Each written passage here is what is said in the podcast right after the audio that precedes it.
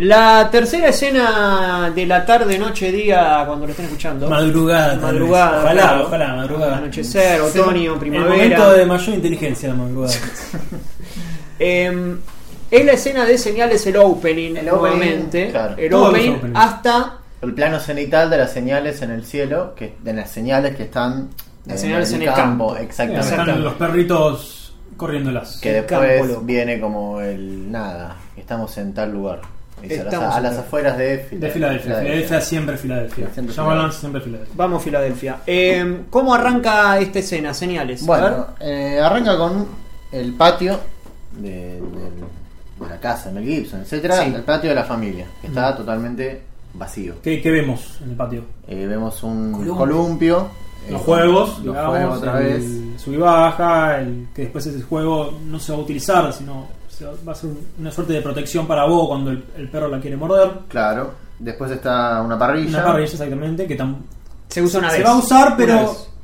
¿qué dice ahí este Morgan? Es el chico que se está quemando, o sea, se, se está usando mal. digamos. Sí. Y también el, una mesa también que no, no se va a utilizar. Claro, esos tres elementos. Que después en el último, ponele uno de los últimos planos de la película, es ellos eh, digamos, En el patio. en el patio, reunidos, eh, ya como en la, en la unión, ¿no? Digamos, Restaurado. de todo, está todo restaurado. Sí, era como mencionábamos en varias películas, pero además esto con el tema del auto, que es siempre el tema de la película, es ellos se tienen que unir. Claro. Por eso se pone tanto hincapié un poco en la en portra- portarretratos de la, la madre con con el- la familia. ma- Sí, madre Sí, con se pone por en, por en- claro. Se pone siempre muy en, en primer plano, digamos. Sí, la familia solo está unida dentro de una foto. Digamos. Hasta en el, primer, el principio de la película. Por eso, después, todos los marcos ¿no? que va a tener. Claro. Claro. Y bueno, después la cámara lo que hace es. Eh, pará, tenemos un segundo antes. bueno, bueno. Vemos ahí estas cosas que mencionábamos, los juegos, la, la parrilla. Y hay un turn hacia atrás. Sí. Y nos damos cuenta que Se estábamos- distorsiona la imagen. Por Sí, ¿y por qué se distorsiona la imagen?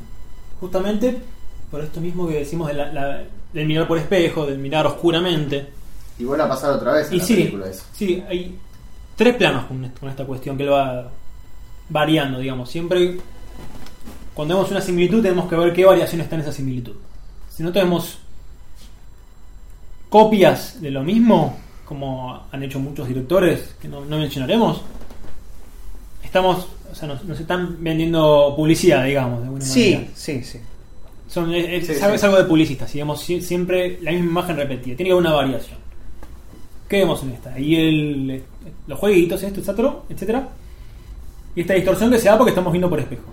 Después, cuando ellos tienen que clausurar la casa, porque se le está viniendo la autoridad, digamos, el, el alien, vemos desde afuera, la misma ventana, y que se distorsiona la imagen de Mel Gibson. También, ¿qué es, qué es lo que va pasando con Mel Gibson en la película? Creo que siempre Mel Gibson quiere escaparse de todo, digamos. Cuando quieren votar, él se quiere ir. Sí. Tiene que ser- siempre está como actuando otra cosa. Esa, esa, esa escena que, que está con Phoenix y tiene que correr, que tiene que actu- actuar otra cosa. O cuando el tipo ya sabe que hay aliens y este Ray Reddy, que es el personaje que interpreta a Llama, le dice: Tengo a uno encerrado. Y el va y dice: No, yo soy un policía. este Actúa, actúa. Siempre se quiere escapar, se quiere ir. Sí.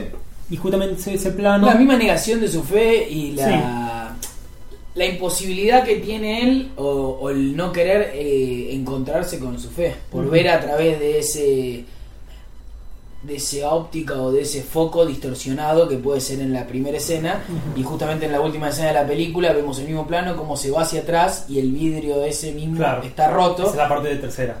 porque él ya se encontró con su fe y lo vemos vestido Claro. de cura Y justamente lo que veíamos en el primer plano, este que mencionábamos, es que es lo que él ve, no lo ve porque está dormido, pero como él ve, digamos, lo afuera, que es esa versión oscura, esa versión sosegada, si se quiere, este, cortada, como él se percibe a sí mismo, que después cuando están clausurando la casa, este, justamente ahí su cara se, se vuelve un poco difusa, un poco, y ese final, como señala muy bien Lucas, que es la tercera parte y conclusión de esta, de esta imagen, a partir de la variación, como les comentaba, de que, ella- de que esa mirada espejada ya se cortó, ya se, se fue. También es los vidrios que se cortan, también los vamos a ver en The Visit, Sí. En el final con, con Becca cuando tiene que hacer frente. En The Happening también tenemos el vidrio con la, con la vieja. Exacto. Pero eh, es interesante que al menos tomemos estas tres películas, que es el vidrio que se rompe para que entre eh, Vincent Gray en, en sexto sentido. Es decir, el vidrio en ese entonces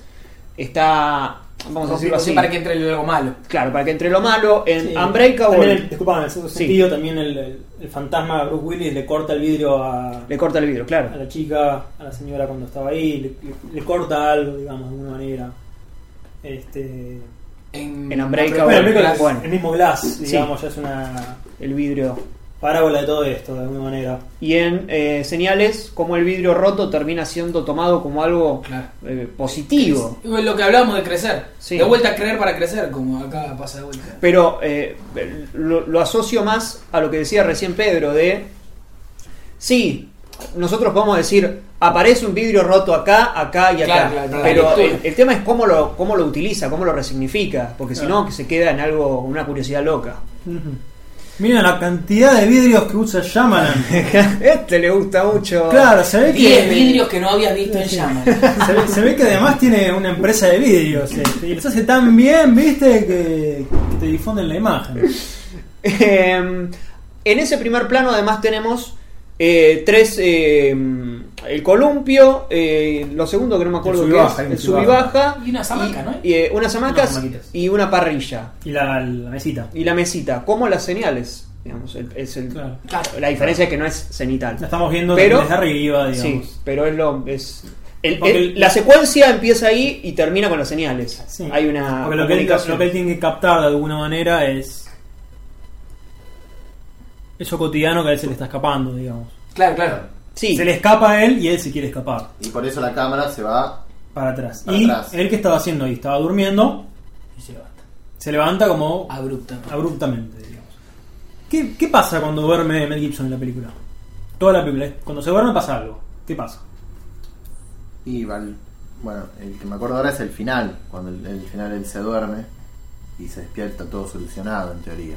Este, Bueno, o sea, no solucionado, pero dice, bueno, se murieron tal, tal persona, le cuentan.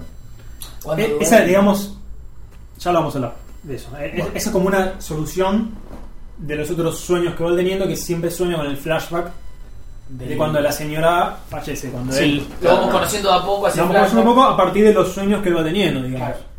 Lo que pasa también a- aquí, y también pasa en Split con los flashbacks en este sentido, es que lo vamos conociendo a partir del sueño, como diegéticamente, si quiere, or- orgánicamente.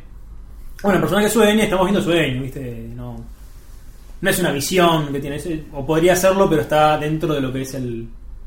O sea, como que es verosímil de alguna manera. Sí, no es, que su- no es surrealista. Veamos Sí. esa salida, si se quiere. Pero al final, cuando tiene que hacerle frente a la- al, al alien, justamente es ese recuerdo, ese flashback, que justamente lo que él tiene que hacer es ver, como lo que no estaba haciendo al principio de la película, y ver el- lo que tiene enfrente a claro, sí mismo. Tiene que ver justamente lo que cada miembro de la familia va a hacer como comunidad para combatir esa otredad. Siempre la otredad, al mal hay que combatirlo de alguna manera, con las armas que uno tiene. Esto es lo que hablamos del deporte con, con Phoenix, el agua que siempre en la película está totalmente muy, muy evidente, lo del agua, digamos, todo lo Sí. que aparece. Este, la propia asma que tiene que tiene el chico, que siempre está con el entrenador, van a- al pueblo y tienen la, la farmacia y le va a comprar el medicamento del asma. Justamente esto de esto, digamos. Sí, se resignifica todo en esa- Y después, lo que vos planteabas recién, que es cuando se levanta después de que todo se resuelve, es que ya no.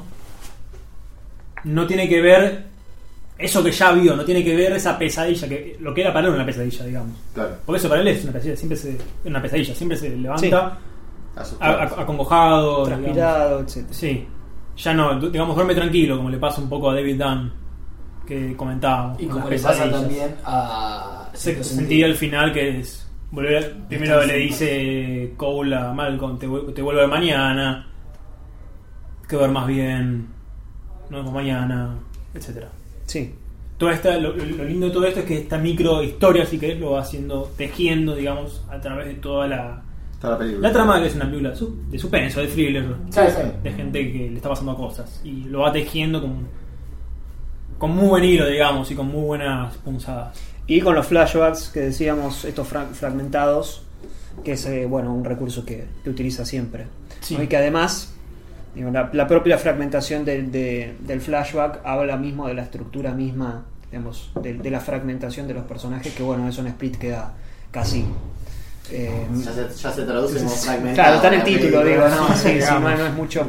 Pero bueno, hablando de los títulos, eh, señales, uno piensa que las señales son las de los extraterrestres, pero en realidad terminan siendo las señales de la esposa. Claro, Claro. es la señal que le dio la esposa que después la va a usar para derrotar Combatir el mal. Sí, es, es como el- lo- si ya Shyamalan quiso embaucar un poco al espectador haciendo una película de superhéroes que no quería hacer una película de superhéroes acá hace una película de extraterrestres que, que no es la guerra de los mundos. que no es la que sí no los mundos Dios mío que no es una película de extraterrestres después va a ser una película de sobrenatural como es The Happening que no es una película de catástrofe digamos como lo- supuestamente The Happening que no lo es Sí, después es una fan footage que bueno, ya veremos. que no es una fan footage Claro.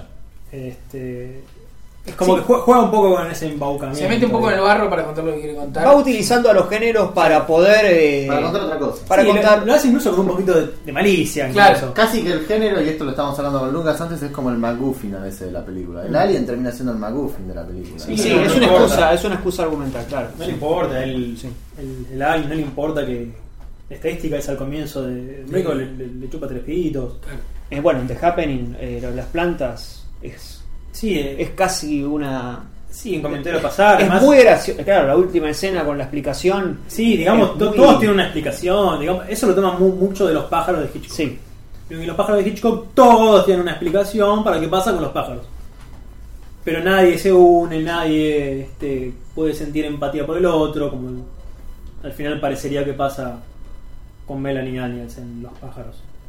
Justamente es esto, que, que ya lo mencionamos como que era una, un proceder central en Shyamalan, el no conocer lo que lo conoce el otro, no unirse, justamente lo que pasa es que no se unen la, los El- personajes de la película. el mal que llega para exponer todas nuestras falencias y de alguna forma tener que tener que Hacerle ah, frente. claro Sí, sí. bueno Volviendo a lo ¿Cómo de- sigue esto? sí, A ver. bueno, con el tema de la cámara que se va desde el exterior al interior, creo que ahí ya habla de cómo la película trata sobre el encierro. Y esto es, bueno, ya lo En realidad todas las películas de Shyamalan trata sobre el encierro. De perdón ese movimiento de la cámara que es el mismo que hace Mel Gibson en el baño con, con el dentífrico además Claro. volver para atrás Claro. y, y Y creo que en la película los personajes, cada uno eh, tiene un encierro particular, un encierro personal.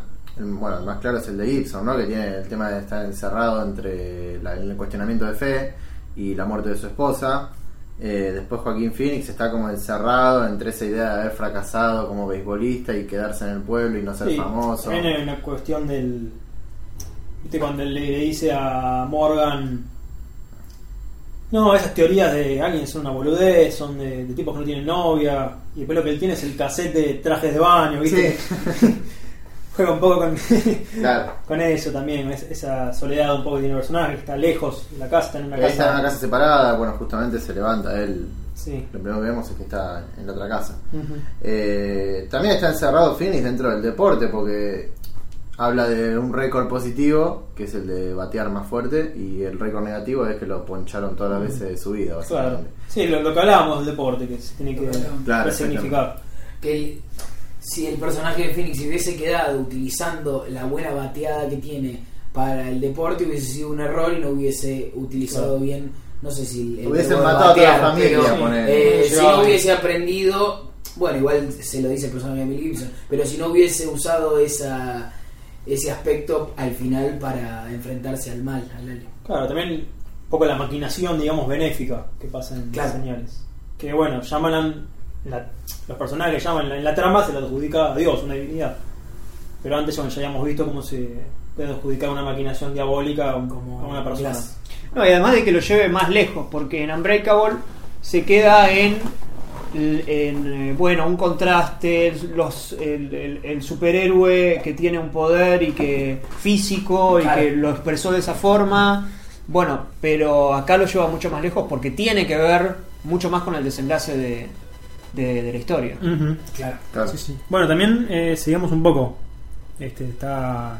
Yo veo esos planos y le, le digo planos pecera, digamos, porque es como justamente muestra el, digamos, el espacio en su totalidad, con mucho espacio libre, digamos, y esa cosa de soledad que mencionabas. Por eso cuando él se levanta es como que se ve todas las, las, las- las- las tres paredes, la del fondo y la de los costados, como encerrando el Sí. techo el, el piso, encerrando ese espacio, digamos. Sí. Y justo él los mantiene. Y también está el plano dentro del plano, que es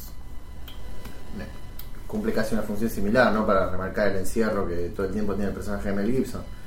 El- y ya ese plano lo vemos cuando se va a lavar, a lavar los dientes. A lavar los dientes, sí. Después lo vemos. Bueno, lo hemos visto antes, perdón, cuando hablamos del, del- de la ventana, también de sí mismo. Claro. Sí, Ahí ya lo, lo- recién se nos introduce con el primer plano de la película esta idea. Después lo vemos cuando se levanta Phoenix, después vemos... Están muchos. Sí, Sí, después sí, lo vemos en la pizzería. Sí, lo Era Breakable está también. Mezclado. Y Claro. bien, también justo la, la película, la película juega un poco con esto, de sueño, de pesadilla, de sueño de Dios, si querés incluso, con Bo que siempre diciendo, no, esto es un sueño. Estoy soñando. Están en mi dice. sueño ustedes. Bueno, justamente unirse en el sueño, que es lo que le dice que haga la señora de Mel Gibson a él un poco. Sí. Que valga la pena, era costurista y tenía un trajecito lila también. Sí. Este, y justamente esto, esta cuestión del sueño y de lo táctil. ¿vieron? Cuando él pone mucho énfasis, llama cuando llega al, al, al maizal, todo, cómo lo pisa, cómo lo siente, cómo se encuentra con esta cuestión, digamos, pragmática de alguna manera. Hay algo curioso que me resulta con el personaje de Phoenix, ¿no? Que recién hablábamos de que vive separado del resto. Y, pero vemos que Mel Gibson en- cuando se levanta tapa con su cara el cuadro de la familia. Y después durante toda la película vemos que los dos hijos de Mel Gibson están más del lado de Joaquín Phoenix, por más que vivan en otra casa, Sí. que del lado de él. Esto sí, esto es más que nada por el tema de, de lo que veníamos hablando, que siempre quiere escapar. de- de Exactamente. Gibson. Cuando, y porque, queda claro cuando él está. Graham. él va, Graham va a ver, va a hablar con los dos que están leyendo el libro del doctor, no sé qué, que tiene un nombre medio raro, y hablan de, lo- de los años y no les cree. Dicen, no, salí acá, no, importa.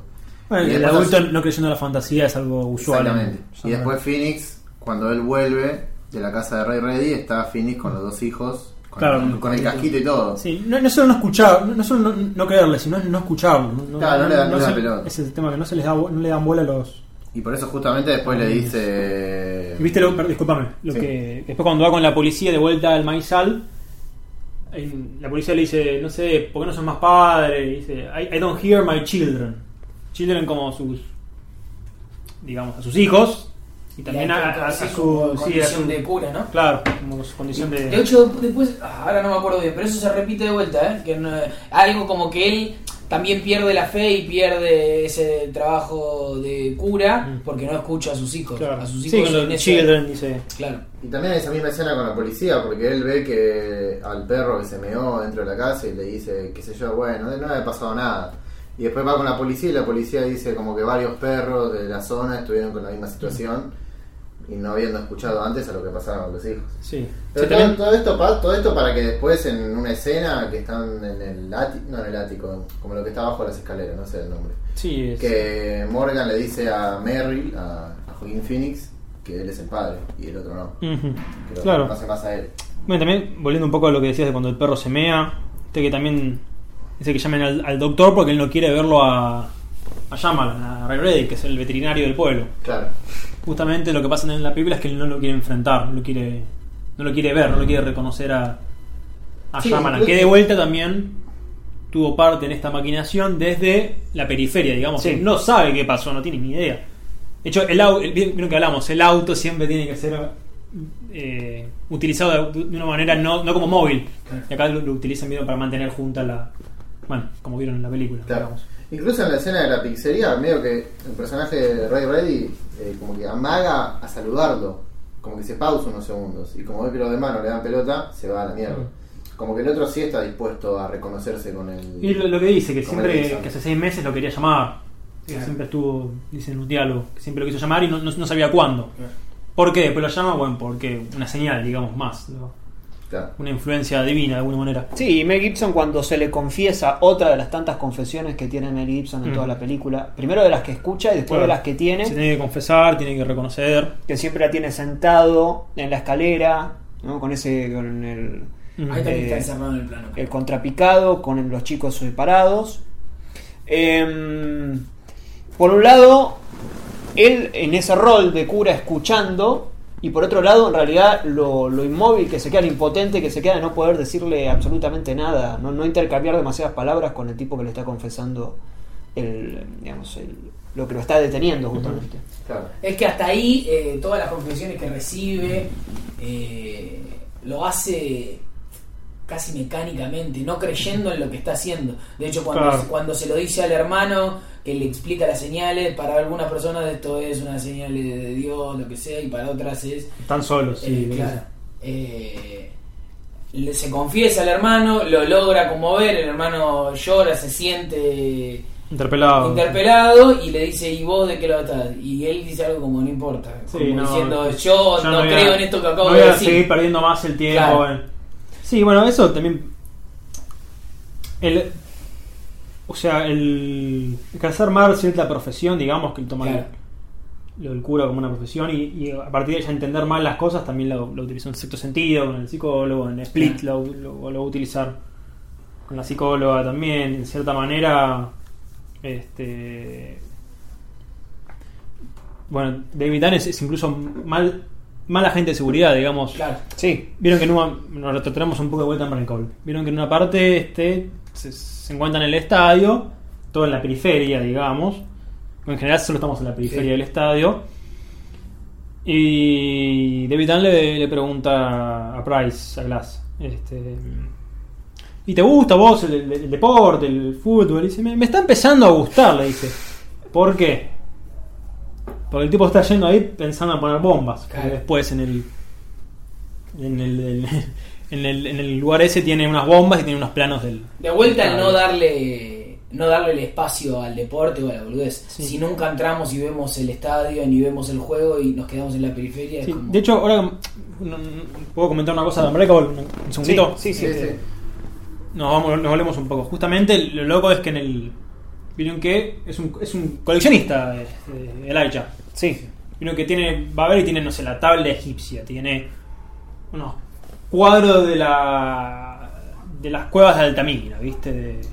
Tiene unas cosas africanas, tiene los cómics, tiene unos biombos, ¿viste? No sé dónde sacó. Tiene como todo separado, como antes separaba la tapa de, ese número. La separa, todo lo va separando, todo lo va. Eso es como un gran collage lo que tiene. Es un, un poco, bueno, esto después lo vamos a. Lo vamos a, volver a hablar con el personaje de Adrien Brody y lo que hace este, su referencia al cuento de, de Poe, que es la caída de la casa Usher, que es ese personaje que es el, mal del, del cuento, que siempre está saltando de un montón de cosas. En, el cuento de Poe está este personaje que, que después, bueno, spoiler, le- va a enterrar a su hermana viva. Tiene, en un momento está tocando, no sé, la lira, después se pone a leer las obras completas de, no sé, alguno. Este, siempre está saltando una cosa a la otra, es lo mismo que hace Elijah, digamos. Que tiene el- y también las tablas de egipcias, todo ahí. Y la imposibilidad del mal para crear, sino para pervertir lo que ya Sí, está establecido. o sea, Y la- que el temita es también que tiene todo eso ahí, muy, muy lindo el arte, pero tiene en el cuarto de atrás las bombas, Claro, claro, claro. tiene los planos, tiene una cosa está la otra. Y bueno, como va a pasar con los jueguitos de Adrien Brody en The Village. el Hasta tema- que agarra un cuchillito. El tema de la de, de- del coleccionismo y de la junta, que además ya guarda relación con los números, que bueno, Sí, es con- uno de los. Además de los hay que salir de la estadística, hay que salir de. además de que los números de, de bueno, la cantidad de cómics que se vendieron no son lo- no pueden tener el mismo peso de la cantidad de muertos en, Sí. en una digamos, y si nosotros reducimos todo en números, todo pasa a ser lo mismo, todo Claro, pasa a empatarse. Es, lo que pasa cuando se ve todo De- desde ese lugar pragmático, digamos. De esa cuestión puramente pragmática. Volviendo a Señales, sí, por favor. señales, eh, plantea un poco esa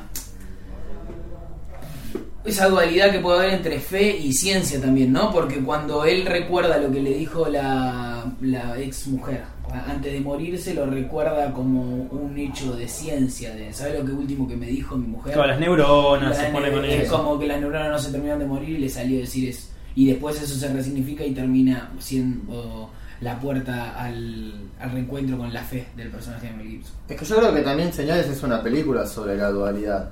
Y en la escena del maizal esta, del comienzo, es está todo el tiempo jugando con el 2, el tipo. ¿Qué hay en el maizal? Hay dos perros, hay dos hermanos que son Merrill y. Graham, y están los dos hermanos más Claro, chicos, que son y Bob. Bob y Morgan. Después están los aliens, los humanos. Después está la relación de él con Ray Reddy, y así sucesivamente, o él con la esposa. Es todo el tiempo jugando Sí, con la lo dualidad. que pasa es siempre es, encontrar a otro, digamos. También para eso los aliens supuestamente tienen dos misiones, una venir pacíficamente o matar cosecha. o matar, la otra es que si fallan o digo, la otra es o, o fallan y vuelven o vienen y nos ganan. Este, justamente es reconocer esta cuestión doble de otro. Este, y también, dígame, perdón. No, no, no, no, no, no, no quería decir. Este, bueno, también seguimos siguiendo un poco con la escena que elegimos. También, bueno, vemos que esto que le dice Bo, que es un sueño. Este, que los chicos son los que primero ven todo esto, como hemos, como hemos visto, presenciado en otros films de Shyamalan.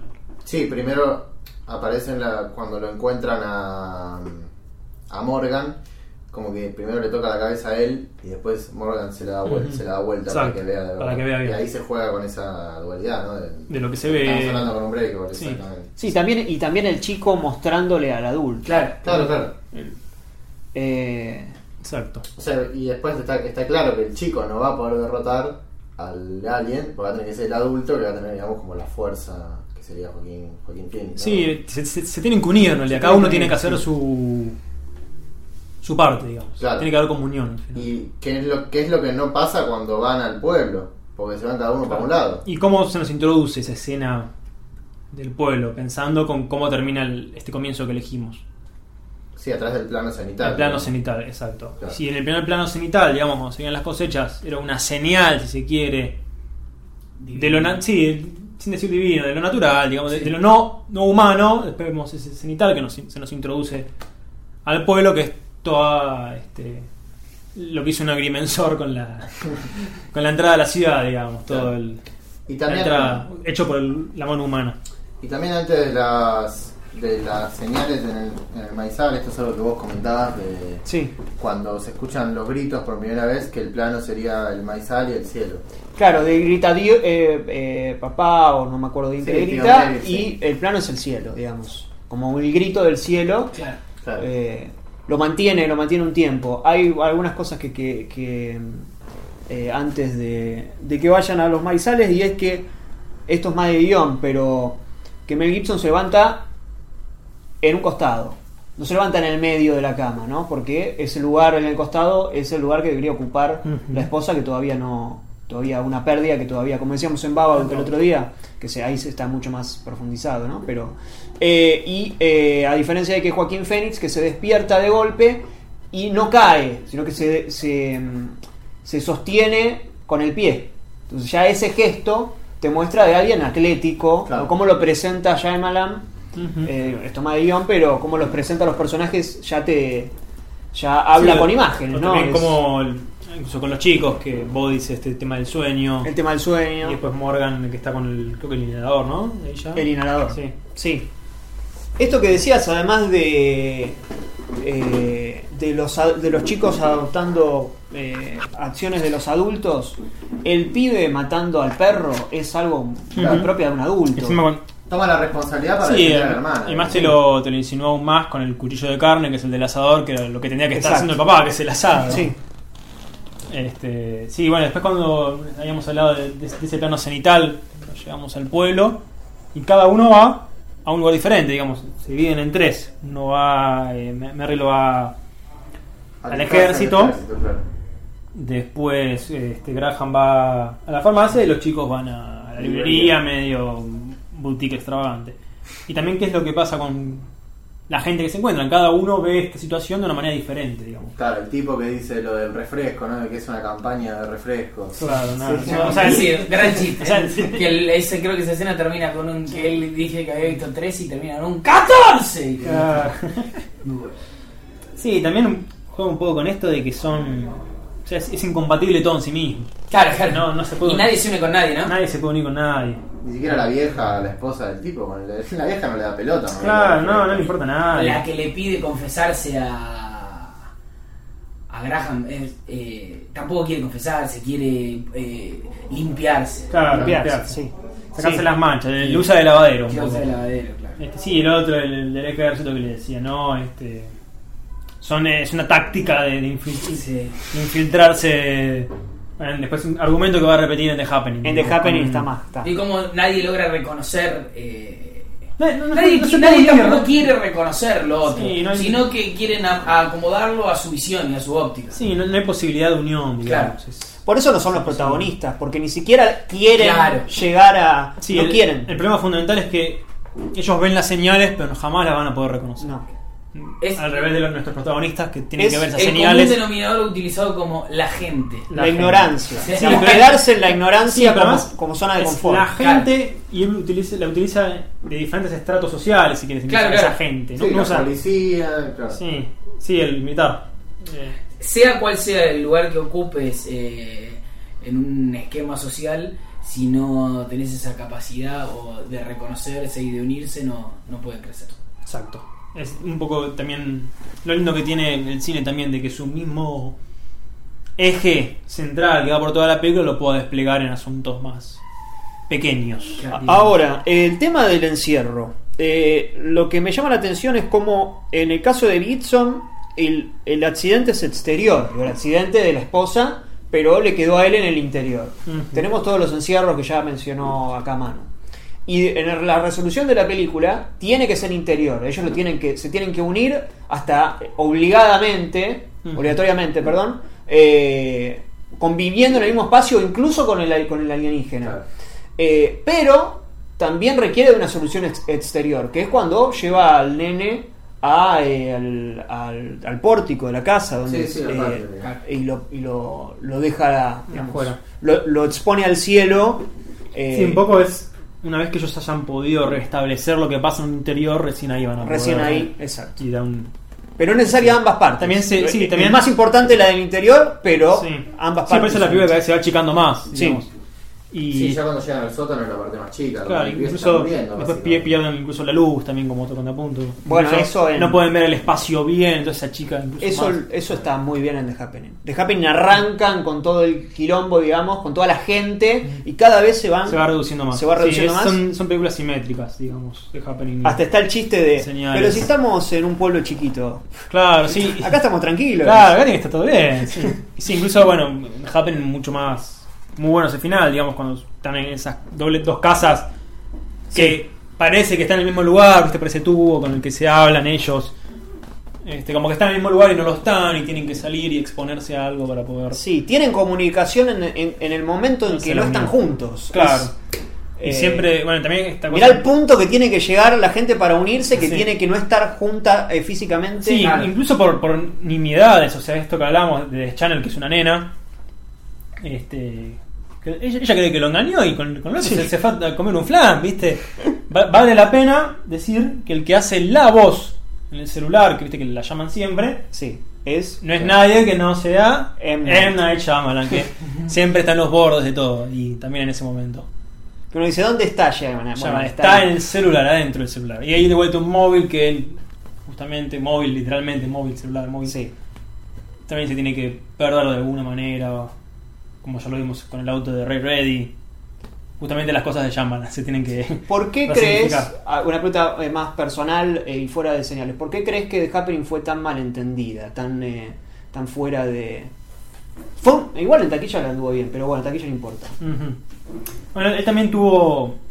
Shyamalan tuvo muchos enemigos que en general son lo- cierta fase del pensamiento de los reseñistas, digamos.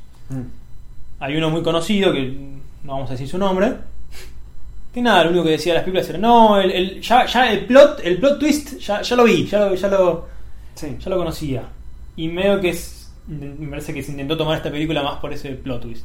Que es un poco también lo que le pasó a los pájaros. O sea, muchos la criticaron porque, ah, no me dicen ¿De dónde por qué vienen los pájaros, ¿viste? Y bueno, me parece que se basa un poco por ahí. Hay, hay otras cosas más, si se quiere.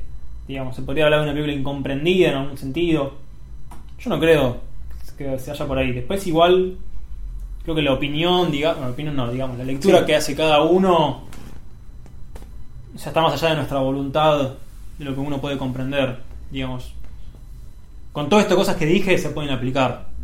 Claro. A Happening y a cualquier película de él, digamos. Avatar, Lady in the Water, todo. Claro, invitamos invitamos a que revean The Happening. Sí. Hago esta pregunta porque hay eh, probablemente mucha gente que esté escuchando esto que le tenga idea, Sí, hay como una idea y realmente, no sé, acá pudimos volver a verla hace poco y Sí, es Permitime, permitime incluso de ejemplo, digamos. Sí. Con esta cuestión de quedarse en la infancia, ya lo, lo hablamos muy bien con esto del personaje de Chan, el, el propio Elliot, la relación que hay con T.S. Eliot del poema y el nombre del personaje, Sí, y un montón con esto que llaman siempre está en, lo- en los bordes de alguna manera, con sus propias, el propio di- dispositivo de sus películas, acá está, el, ese espacio que se va acotando, digamos, este, está todo en The Happen, todo lo que estamos hablando. Después, bueno, cada uno. Lo, lo más importante es que se vean las películas, digo. Hay mucha gente que me parece que no las vio. sí. Y de todas maneras.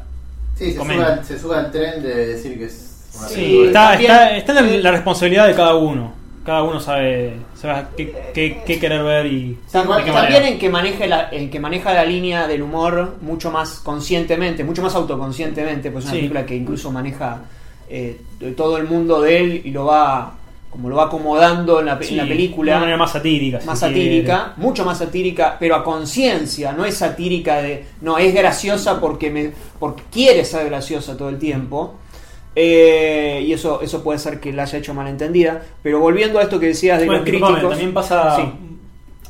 de Lady in the Water, a su vez. Lady in the vamos a hablar prácticamente media hora, 40 minutos, hasta más te diría. sí, Este, pero The Lady in the Water también, digamos, lo, es perfecta para entender Split. Es Lady in the Water al revés, digamos. Toda esa ceremonia que sea la- las cinco mujeres que se tienen que unir al final.